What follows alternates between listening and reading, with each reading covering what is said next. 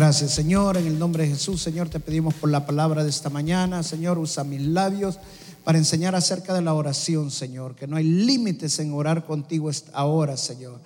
Ah, danos de nuevo, Señor, la unción, el poder, Señor, para enseñar esta mañana. Espíritu Santo, lleva esta palabra al corazón de cada uno de mis hermanos para que sean oradores efectivos, oradores persistentes. En el nombre de Jesús te lo pido, Señor. Amén y amén. Pueden sentarse, hermanos. Gloria al Señor. Estamos hablando de la oración. El pastor Roberto habló de la oración, el hermano Mario, Omar había hablado de la oración anteriormente, el miércoles hablé de la oración y dije, bueno, vamos a seguir hablando de la oración. La verdad que el Señor nos está hablando mucho acerca de la oración. Nada pasa si no se ora. La prédica de esta mañana se llama Orar sin límites orar sin límites. ¿Por qué le puse así? Una de las razones por qué le puse así es porque nosotros mismos ponemos límites para orar. Tenemos paradigmas en nuestras vidas, conceptos en nuestras vidas acerca de la oración y hay muchos hermanos que incluso se acercan a mí y me dicen, pastor, ore usted porque a usted sí lo escucha Dios. Y yo me pregunto, ¿cómo es que sabe que me escucha Dios? ¿Cada no lo escucha Dios a ustedes también? Eh, porque tenemos conceptos muchas veces. Más, yo he oído hermanos que le dicen a otro, a vos no te escucha Dios porque andas mal, te dicen, porque estás en pecado. Y nos volvemos de un tal legalismo que hasta condenamos a los otros porque no los escucha Dios. Y de acuerdo a la palabra de Dios, de acuerdo a las escrituras, ahora podemos orar sin límites a Dios. Ahora podemos venir confiadamente al trono de la gracia. Miren lo que dice segunda de Corintios, capítulo 5, verso 19. Segunda de Corintios, capítulo 5, verso 19. No, no, veo que estén poniendo el versículo allá los hermanos, pero bueno, búsquenlo usted allí. Segunda de Corintios, capítulo 5, verso 19, dice la palabra de Dios. Esto es que en Cristo, que en Cristo Dios estaba reconciliando al mundo consigo mismo no tomándole en cuenta sus pecados y encargándonos a nosotros el mensaje de la reconciliación. Dice claramente dice ahí que en Cristo Dios estaba reconciliando a los hombres con él mismo. Con él mismo. Dice, no tomándoles en cuenta sus pecados. Esta es una verdad, hermano, pero muy, pero muy importante, muy esencial para cada cristiano. Cuando tú entiendas esta verdad, tu forma de orar cambia. Cuando tú entiendes esta verdad, tu vida espiritual cambia. Cuando sientes esta verdad, tu fe cambia. ¿Por qué? Porque muchos hermanos todavía tienen la fe en lo que ellos pueden hacer y no en lo que Cristo hizo en la cruz del Calvario. Muchos hermanos oran pensando en que Dios no los va a escuchar por la condición que ellos están. Ay, que cometí tal pecado, es que estoy haciendo esto malo, que hizo esto mal aquello. Hermano, cuando tú vienes a los pies del Señor y tú te conviertes al Señor y tú le pides perdón al Señor y te arrepientes de tu pecado y tú continuamente le pides perdón al Señor, dice el Señor que Él nos perdona nuestros pecados y no nos toma en cuenta nuestros pecados. Eso significa que cuando venimos a los pies del Señor, el Señor ya no está enojado con nosotros. Ahora nosotros podemos entrar al trono de la gracia por medio de la sangre del Señor Jesucristo. Antiguamente el sacerdote, el sumo sacerdote es el único que podía entrar al lugar santísimo. Y en más, entraba y hasta llevaba una cuerda amarrada porque si el sumo sacerdote no estaba bien, si había alguna cosita que no estaba bien en su vida, había algún pecado que no había confesado, que no había ofrecido sacrificio, y entraba al lugar santísimo con eso, al nomás entrar quedaba fulminado. Y sabían que ya había quedado muerto por cuando la, la cuerda se templaba y la cuerda la ocupaban para sacar al sacerdote. Pero ahora la escritura dice que nosotros podemos entrar confiadamente, sin miedo, sin temor, sin límites, al trono de la gracia. Porque ya Dios no nos toma en cuenta nuestros pecados, a los que hemos recibido al Señor Jesucristo como nuestro Señor el Salvador, a los que hemos creído en lo que el Señor Jesucristo hizo en la cruz del Calvario hace dos mil años y que la sangre de Cristo no fue derramada de por gusto, sino que la sangre de Cristo fue derramada para limpiarme todos mis pecados. Ahora nosotros podemos entrar a la presencia de Dios a clamar, podemos entrar a la presencia de Dios a pedirle y estar seguro que todas nuestras oraciones son escuchadas. Amén. Son escuchadas por el Señor. Y le voy a decir por qué. Porque ahora nosotros estamos seguros que hay un mediador que está por nosotros y ese se llama el Señor Jesús.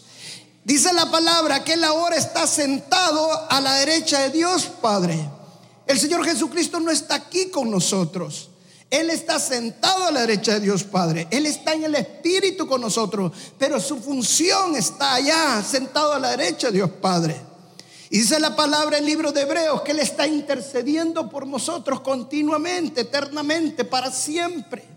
Eso significa que cuando yo vengo a la presencia de Dios a clamar, a pedir, el Señor Jesucristo escucha mi oración y Él intercede por mí. Y el Padre no me ve a mí, sino que ve a su Hijo.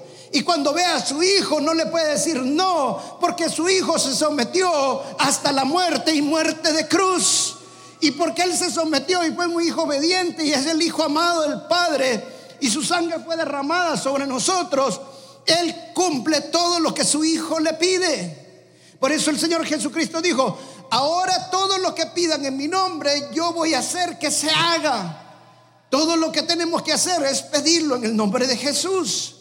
Mire lo que la escritura dice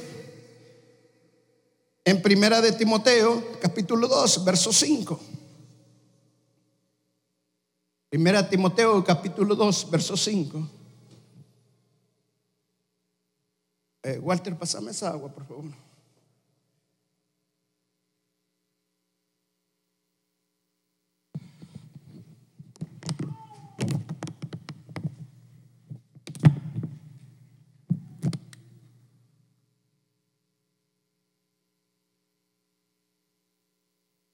Primera Timoteo 2.5 dice, porque hay un solo Dios y un solo mediador entre Dios y los hombres. ¿Quién? Jesucristo hombre. Repito, Jesucristo hombre. Una vez más, Jesucristo hombre. Es el único mediador. Si tu oración, el mediador no es Jesucristo, tu oración no es efectiva. No es ni la Virgen María, no es ningún santo, ni ningún hombre. El único mediador entre Dios y los hombres ahora es Jesucristo hombre. Mire, en el Antiguo Testamento, cuando estábamos bajo el antiguo pacto, Jesucristo no había venido, Jesucristo no nos había redumido de todos nuestros pecados. Entonces Dios levantaba intercesores para interceder por su pueblo. Un ejemplo claro es cuando Abraham intercedió por la ciudad de Sodoma y Gomorra porque los ángeles vinieron que iban a destruir a Sodoma y Gomorra. Y cuando ellos llegaron donde Abraham a contarle lo que iba a pasar, Abraham intercedió para que no destruyera a Sodoma y Gomorra. Y le dijo, Señor, pero vas a destruirlo los justos con los malvados. Si hubieran 50 justos, tú salvarías. Sí, los librarías, pero no los hay. Pero si hubieras 40, los salvarías. Sí, los salvarías, pero no hay 40. Pero Abraham siguió insistiendo y si hubiera 30 y siguió insistiendo hasta que llegó a 10. Por último Dios le dijo, ok, si hay 10 no lo voy a hacer. Pero al final no había 10, por eso destruyó a Sodoma y Gomorra. Moisés fue otro gran intercesor cuando él subió al monte Sinaí, que le iban entregadas las tablas, el pueblo de Dios se desvió. Y dice que levantó imágenes, incluso Aarón fue parte de esto. Y recogieron todos los aritos y todas las joyas de la gente, hicieron imágenes de oro para un Dios falso y Dios se llenó de ira y le dijo a Moisés, la ira mía va a estar contra mi pueblo y lo voy a destruir y de ti voy a levantar una nueva nación. Pero Moisés le dijo a Dios, Señor, pero ¿cómo vas a destruirlos? ¿Qué van a decir los de Egipto? ¿Tú los sacaste de Egipto? Para traerlos al desierto a, destruirlos. Y mira lo que Moisés le dijo a Dios. Arrepiéntete, Dios. Wow, eso es fuerte. Y dice que el Dios se arrepintió. Wow. ¿Se da cuenta el poder de la oración? Cuando usted le ora a Dios, Dios puede cambiar lo que Él ha decidido. Porque esa es la oración. Dios todo lo que quiere es que nosotros oremos, que nosotros le pidamos. Ahora, lo interesante de esto, hermanos, si Dios le escuchó a hombres que Dios escogió para interceder por su pueblo y Dios les contestó sus oraciones, aún mucho más le va a obedecer y le va a contestar a su Hijo amado, que es el único mediador que ahora nosotros tenemos entre Dios y los hombres. Jesucristo hombre es el que intercede por cada uno de nosotros. Y ponga atención en esta parte, dice Jesucristo hombre. Y la razón por qué dice que Jesucristo hombre es porque Jesús fue hombre, pero también es Dios. Y él como intercesor es sacerdote, como hombre, intercede por nosotros. Pero él mismo es Dios. Y él está sentado a la derecha de Dios Padre. Y él cada oración que nosotros le llevamos, él la toma y la presenta ante el Padre. Y cada vez que el enemigo viene a acusarnos, él está intercediendo por nosotros y pidiendo por nosotros. Y el Padre no le puede decir que no a su Hijo. Él siempre le contesta, yes, se lo voy a dar. Así que pida la oración confiadamente al Padre y el Padre nos va a responder cada una de nuestras peticiones. Amén. Vamos al libro de Mateo capítulo 6, verso 7. Mateo capítulo 6, verso 7. Este es cuando el Señor Jesucristo enseñó acerca de la oración y lo estaba diciendo que no fuéramos como los fariseos, de que ellos prácticamente solo oraban para que los vieran, para hacer un show dentro de las plazas públicas y en, y en las sinagogas. Y mire lo que dice el verso 7. Y orando no uséis vanas repeticiones como los gentiles que piensan que por su palabrería serán oídas.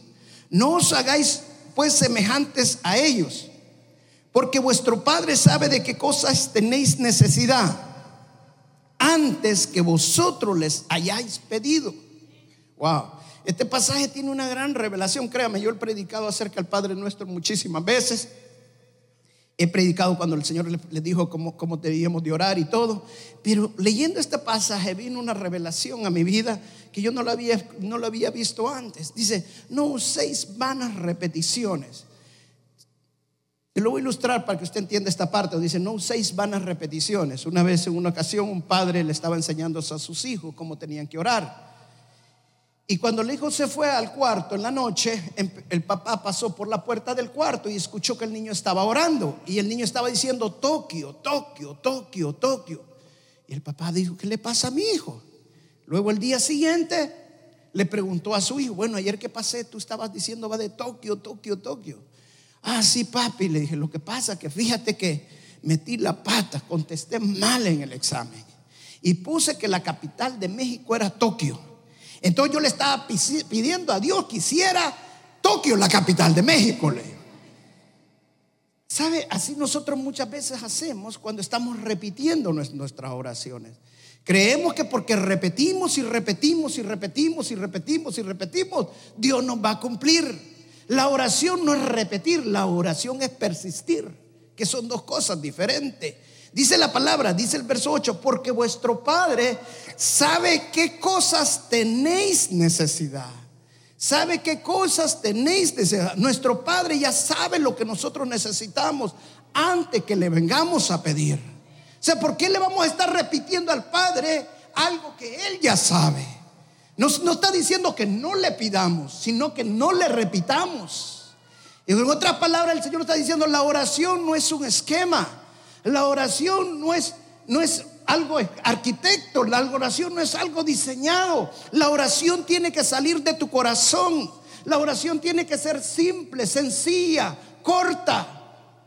Debes de simple, sencillamente llegar a pedir por lo que necesitas y exaltar al Señor, alabar al Señor, bendecir su santo nombre. Pero pasamos más tiempo en la oración pidiendo que exaltando. Pasamos más tiempo en la oración dame, necesito que me des, necesito que me hagas esto. Que exaltando el nombre del Señor, Él ya sabe lo que tú necesitas. Simplemente del Señor restaura mi matrimonio, que mi matrimonio vuelva a ser como antes, que mi matrimonio haya fuego, haya amor. Y luego empieza a exaltar al Padre. Eso es todo lo que nos está diciendo. Que no volvamos a un esquema, que no nos volvamos antes. Yo fui criado en un colegio de la religión tradicional. Y yo me recuerdo que muchos compañeros pasaban a confesarse. Y de repente miraba compañeros que se confesaban y después iban a las bancas y pasaban ahí arrodillados y ya no se paraban pues. Y estaban ahí, wow, dijo, este sí que de veras hizo algo bien tremendamente malo. Porque quizás le habían dejado unas diez Ave Marías, unos van a ver cuántos Padres Nuestros y todo esto. Hermano, la oración ahora es sencilla, es simple, simple, sencillamente pídele perdón al Señor por tus pecados. Y el Señor te va a escuchar. Él ya sabe la necesidad que tienes de volver a ser restaurado. Él ya sabe la necesidad que tienes de volver a sentir el amor de Dios. Todo lo que necesitamos decirle, Señor, quiero que me vuelvas a restaurar, Señor. Perdóname mis pecados. La oración es simple, la oración es sencilla. Amén. Gloria a Dios. Dice en Marcos capítulo 11, verso 24. ¿Está conmigo? Marcos 11, 24. Importante que usted entienda la confianza que debemos necesitar para venir a la presencia de Dios. Marcos 11, 24 dice, aquí está, si quiero lo lee, dice, por tanto, por tanto os digo que todo lo que pidieres orando, cree que lo recibiréis y os vendrá. Y os vendrá, en otra versión dice, y lo recibiré si ustedes creen, lo van a recibir. No solamente hay que creer en la oración, sino hay que creer al que le estamos orando, a que Él pueda contestar todas nuestras peticiones, porque ahora le estamos orando en el nombre de Jesús y el que está intercediendo en nuestras oraciones es nuestro Señor Jesucristo. Otra versión en inglés dice, todo lo que ustedes desean el Padre se lo va a conceder si ustedes lo creen. En otras palabras, cuando usted tiene deseos y usted se los presenta en oración al Padre, los deseos suyos se hacen los deseos de Dios. Y los deseos de Dios se hacen realidad en su vida cuando usted se los presenta en oración. Todo lo que nosotros le pidamos, no hay límite en la oración. Pastor, ¿puedo pedir por mi perrito? Pida por su perrito, hermano. Pastor, ¿puedo pedir por mi hermano, por tal cosa? Pida, hermano. Para Dios no hay límites. Dios lo que quiere es glorificarse en su vida. Nosotros somos los que ponemos límites para pedirle al Señor lo milagroso que Él va a hacer en nuestras vidas. Dice, todo lo que nosotros le pedimos al Padre, Él nos va a responder. Usted solamente tiene que pedirle, usted solamente tiene que ejercitar lo que el Señor ya le está diciendo, que lo hagamos. Orar no solamente ir a hablar con el Señor. Orar es creer que el Señor le va a contestar. Porque muchas veces decimos, yo ya fui, yo ya oré, pero lo que han ido es nada más ir a hablar con el Padre. Pero no han creído que les ha escuchado. Orar es creer que nosotros vamos a hablar y que el Padre nos escucha y que Él nos va a responder todas nuestras necesidades. Muchas personas viven en crisis porque solo oran cuando hay crisis. Y cada vez que hay una crisis entran en oración. Y viene otra crisis y vuelve a entrar en oración. Media vez pasó la crisis, dejan de estar en oración. Orar es orar todo el tiempo. Orar es que vivamos constantemente clamando, orando al Padre en todo momento. No solamente cuando tenemos crisis, sino que todo el tiempo tenemos que estar orando. La oración tiene que ser una parte esencial de nuestras vidas para pedirle al Padre. Pero muchas veces nosotros no queremos orar. Voy a decirte, hay dos cosas para una oración efectiva. Una es la confianza. En la confianza está la fe, en la confianza está la esperanza. Y la segunda es la persistencia. Persistir, la oración persistente es la que el Señor responde. No darnos por vencidos, sino que seguir orando. Abraham fue una oración persistente cuando pidió por Sodoma y Gomorra. Y si hubieran 50, Señor, no los hay. Y si hubieran 40, no los hay. Y si hubieran 30, no los hay. Pero Abraham siguió pidiendo y pidiendo y pidiendo. Hasta que el Señor le contestó, ok, si hay 10, vamos a ver. Moisés le pidió al Padre que no fuera a destruir a su pueblo. Y dice que Dios cambió su mentalidad, Dios cambió su decisión. Se da cuenta que poderosa es la oración persistente de pedirle a Dios de que haga cosas grandes. Elías persistentemente pidió que lloviera fuego del cielo. Elías persistentemente pidió que lloviera después de tres años de sequía. La oración persistente es la que contesta el Padre. Eliseo quería doble porción de unción. Y varias veces le dijo el profeta, cuatro veces le dijo, aparte de aquí muchacho, mejor vete. No, yo quiero doble porción. Vete de aquí, no, yo quiero doble porción. Aléjate de mí, no, yo quiero doble porción. Hasta la cuarta vez le dijo, ok, quédate aquí pues y recibió la doble porción que necesitaba. Amén. Esther estuvo 72 horas en oración y ayuno porque Satanás se había levantado para destruir al pueblo de Dios. Y quiero hacerte una pregunta. ¿Tú crees que Dios quería que su pueblo fuera destruido? No. Pero si Esther no se hubiera levantado, Satanás hubiera destruido al pueblo. Porque Dios quería que se levantara Esther en oración para Él intervenir y actuar. Hasta que no nos ponemos de acuerdo con Dios, el cielo no se abre, el cielo no opera.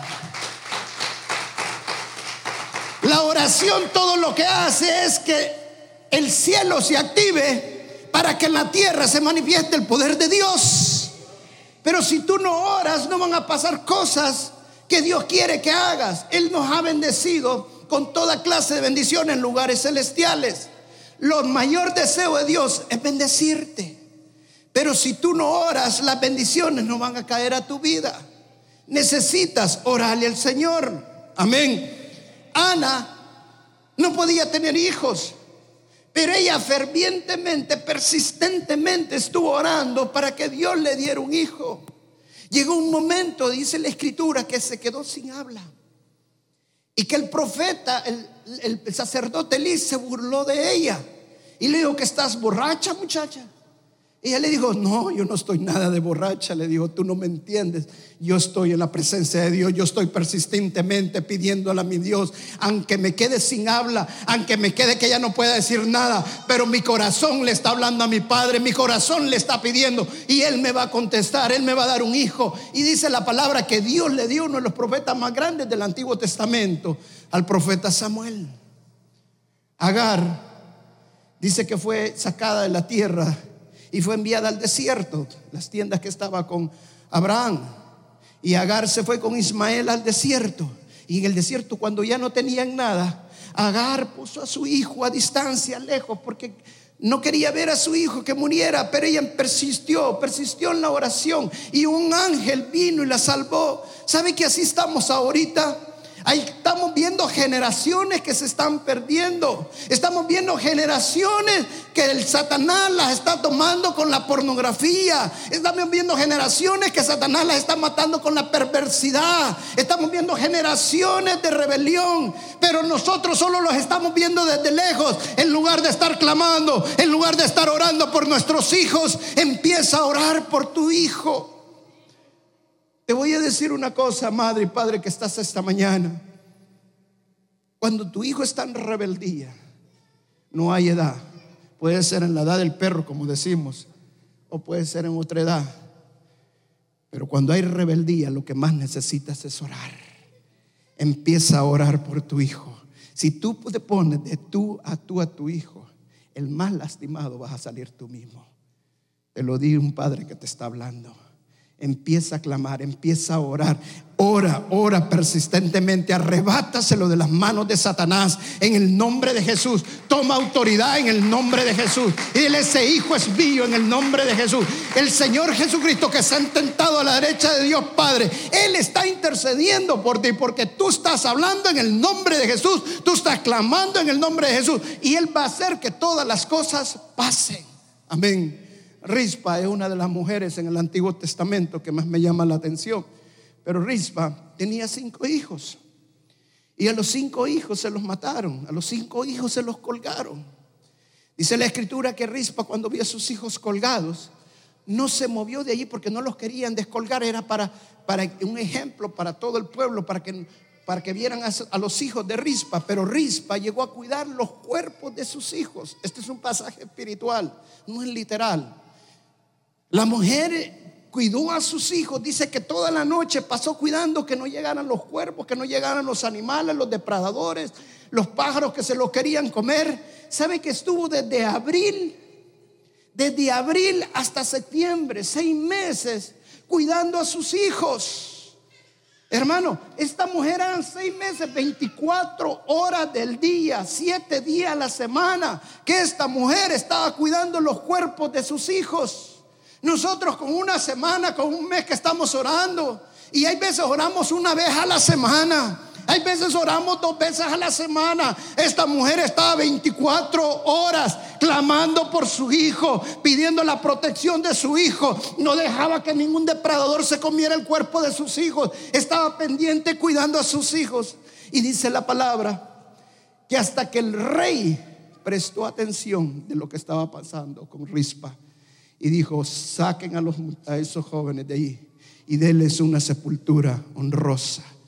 Así es Dios con cada uno de nosotros. Dios responde todas nuestras oraciones, pero necesita persistentemente estar clamando, persistentemente levantar tus brazos y estar orando.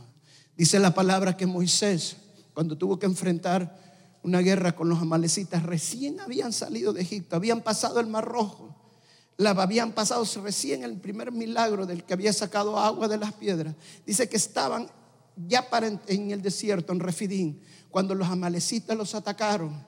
Y Moisés mandó a Josué a pelear contra los amalecitas, pero él fue a subir al monte alto. Fue con Aarón y Ur. Y los dos dice que le estaban orando y él le sostenía en los brazos. Dice que cuando Moisés bajaba los brazos, los amalecitas prevalecían. Cuando Moisés levantaba los brazos, los judíos prevalecían. El pueblo de Dios prevalecía. Y Moisés sabía que lo importante era mantener los brazos levantados. Lo importante era estar orando. No importa, no importante que el cuerpo ya no pueda, que el cuerpo ya no resista. Dice que en un momento que ya no podía estar parado y le pusieron una roca, porque la roca representa a nuestro Señor Jesucristo. La roca representa que el único intercesor que nosotros tenemos tenemos se llama Jesucristo y Él vamos a reposar, en Él nos vamos a sentar, en Él vamos a confiar hasta que los judíos derrotaron a los malecitas. Así tiene que ser nuestra oración. Nuestra oración tiene que ser persistente porque Cristo te ha dado la victoria. En Lucas hay un pasaje de una mujer, es una parábola de la viuda, que dice que llegaba constantemente donde el juez a pedirle por sus hijos, a pedirle para, para que la librara. Y el juez nunca se lo concedía, pero llegaba tanto que el juez dijo, no, y esta, esta, esta viuda me va a sacar de mis quicios, mejor le voy a dar lo que ella quiere. Y dice la palabra, si este hombre, un juez injusto, le concedió a la viuda, mucho más nuestro Padre, que es un juez justo. Eso significa que cuando más persistamos en la presencia de Dios, esté seguro que Dios le va a contestar. Muchas veces estamos así de la respuesta de Dios. Estamos ya cerquita de ver la respuesta de Dios, pero nos damos por vencidos cuando estamos casi de alcanzar la bendición. Sigue persistiendo, sigue persistiendo hasta que veas la respuesta de Dios. Amén. Voy a llevarte a un pasaje en Marcos capítulo 7, verso 27. Marcos capítulo 7, verso 27. Este es el pasaje de la mujer sirofenicia cuando llegó a pedirle al Señor Jesucristo que liberara a su hija, su hija estaba endemoniada, y llegó a pedirle que la, liberara de esos demonios. Y mire en el verso 27 que le dice, deja que primero, cuando la mujer le pidió que las liberara, la respuesta que le dio el Señor, deja que primero se sacien los hijos, replicó Jesús, porque no está bien quitarles el pan a los hijos y echárselo a los perros. ¿Sabe cuando nosotros estamos pasando necesidades? Cuando tenemos necesidad que Dios nos responda y la respuesta no llega. Muchas veces sentimos que Dios nos responde de una manera que no queremos. Muchas veces que en lugar de que las situaciones mejoren, están empeorando. Esta no es la respuesta que quería, Señor. Mire, yo te pedí por mi hijo, pero en lugar de mi hijo estar cambiando, peor está. Así era la respuesta que el Señor le estaba dando a esta, a esta mujer, una respuesta dura, una respuesta fuerte. La estaba comparando con los perros porque no era del pueblo de Dios. Y los que no eran del pueblo de Dios en ese entonces eran comparados con los perros. Solo los del pueblo de Dios eran hijos de Dios en ese entonces. Ahora todos nosotros somos hijos de Dios a través de nuestro Señor Jesucristo. Pero dice en el verso 28, la respuesta que esta mujer le dio. Sí, Señor, respondió la mujer. Pero hasta los perros comen debajo de las mesas las migajas que dejan los hijos. Wow. Hasta los perros comen debajo de las mesas de las migajas que caen de la mesa. ¿Sabes qué significa eso? Que esta mujer tenía un espíritu de no darse por vencido. Ella iba dispuesta a que Jesús podía hacer el milagro. Ella creía que Jesús sí podía liberar a su hija. Así es como nosotros debemos de acercarnos a la gloria de Dios, al trono de la gracia, creyendo no solamente en la oración, sino que creyendo en el Dios de la oración, en el Dios que contesta toda la oración, que yo le voy a pedir al Padre y el Padre va a responder mi oración. Porque la palabra de Dios dice que todo lo que le pida creyendo, Él me lo va a dar. Pero necesito creerlo. Dice la palabra, no sé, perdón, hay un, hay un hombre, un misionero, se llama George Mueller, no sé cuántos han oído de él. George Mueller era un misionero y este hombre eh, vivía en Inglaterra y miraba a muchos muchachos huérfanos. Y él tuvo un sentir en su corazón de levantar orfanatos para alimentar a estos muchachos, criarlos, cuidarlos. Y el momento que él sintió para ser el primer orfanato, él no tenía nada en su bolsa más que dos pennies. Pero mire de la aclaración que hizo Josh Mueller. Solo tengo dos pennies para hacer estos orfanatos. Pero yo no dependo de estos dos pennies, dependo de la oración al Dios que puede hacer milagros al Dios que va a hacer todo lo que yo le pida. Porque Dios sabe que estos muchachos tienen que comer. Y él vivía orando y clamando por estos muchachos. Dicen los historiadores que cuando George Mueller murió, antes de morir le había dado alimentar, criar y vivían más de 10 mil muchachos en su orfanato. Imagínense, con dos pennies, todo lo que había hecho. Y dice que cuando él terminó, dejó escrito un libro de tres mil páginas. Y en ese libro habían más de 30 mil oraciones contestadas a Dios. Dice que una de las oraciones, un día él estaba pidiendo porque se habían quedado sin leche, habían niños tiernitos, habían eh, jovencitos que necesitaban darles, darles leche y no tenían leche se habían quedado sin leche. Y era noche. Cuando de repente alguien tocó a la puerta, ellos fueron a abrir y era uno de esos coches que llevaban la leche y se había quedado atrascado allí. Y le dice, mire, está lloviendo muy fuerte, ya no puedo seguir. Y yo vengo a tocar porque estoy lleno de leche, pero la leche se va a arruinar, así que yo la vengo mejor que regalárselas a ustedes. Y Dios le dio esa leche esa noche y todos pudieron tomar leche. Dice que en otra ocasión se habían quedado sin pan, no tenían pan para, para los muchachos, había una gran nevada en Inglaterra. Y dice que empezó a orar por el pan. de la noche igual volvieron a tocar la puerta. Y era el panadero del pueblo. Y le había dicho que por la tempestad que había habido nadie había llegado a comprar pan. Y estaban llenos de pan. Y necesitaban sacar ese pan para hacer el siguiente pan del siguiente día. Y que se los venía a regalar. Y esa noche tuvieron pan todos los muchachos y no habían tenido pan. Dios responde todas nuestras oraciones. Dicen que George Mueller pasaba orando todos los días, todos los días se levantaba a las 3 de la mañana Y no esquipeaba, no se faltaba ningún día. Todos los días se levantaba a las 3 de la mañana y oraba tres horas. Todos los días, tres horas. Dice de que sus rodillas tenían ya unas pelotas de tanto estar orando y de tanto estar clamando. Pero ¿sabe cuál era la diferencia? Que George Muller no solamente creía en la oración, él creía en el Dios que él oraba, que Dios siempre responde, que sus promesas son un sí. Hay más de mil cuatro promesas en la Biblia. Todas esas promesas pueden ser tuyas, pero necesitas orar, necesitas clamar, necesitas pedirle con fe, creyendo que Dios va a hacer cosas maravillosas. Amén. Vamos a pararnos y darle un aplauso fuerte al Señor Jesucristo. Pasa el músico, por favor. El mayor deseo como pastor es tener una iglesia de oración. Si somos 10, que los 10 sean de oración. Si somos 100, que los 100 sean de oración. Si somos mil, que los mil sean de oración. No solamente que vengamos a la iglesia y que oremos cuando haya necesidad. Yo quiero que con esta prédica se despierte un espíritu de oración en la iglesia, de intercesión. Hay oración los martes. Los martes a las 7 de la noche estamos orando. Los sábados a las 5 de la mañana. A las 6, perdón. ¿Sabe cuántos vienen el sábado? El martes todavía le puedo decir que vienen unos 8, 10, va. Pero ¿cuántos creen que vienen el sábado? Es triste, pero es la verdad. La comodidad no nos deja. Queremos que Dios haga cosas grandes. Queremos ver nuestros hijos. Wow. Dice la palabra, todo lo que tú decías, el Padre va a hacer que se haga, si tú lo crees.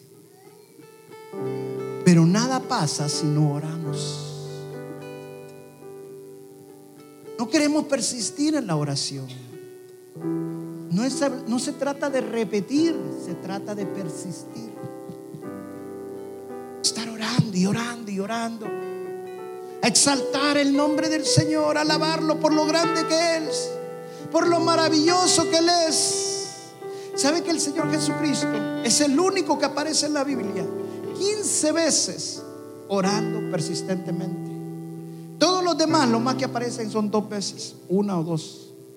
Pero el Señor Jesucristo es el único que aparece en la Biblia 15 veces orando persistentemente. ¿Y sabe qué estaba haciendo el Señor Jesucristo en, esas, en ese tiempo? Él era el maestro. Él estaba enseñando a sus discípulos cómo vivir la vida de cristiano. Y el mejor, lo mejor que puede ser el maestro es dar el ejemplo. Él les enseñaba que el éxito estaba en orar persistentemente, en clamar persistentemente. Necesitamos que Dios levante hombres y mujeres de oración.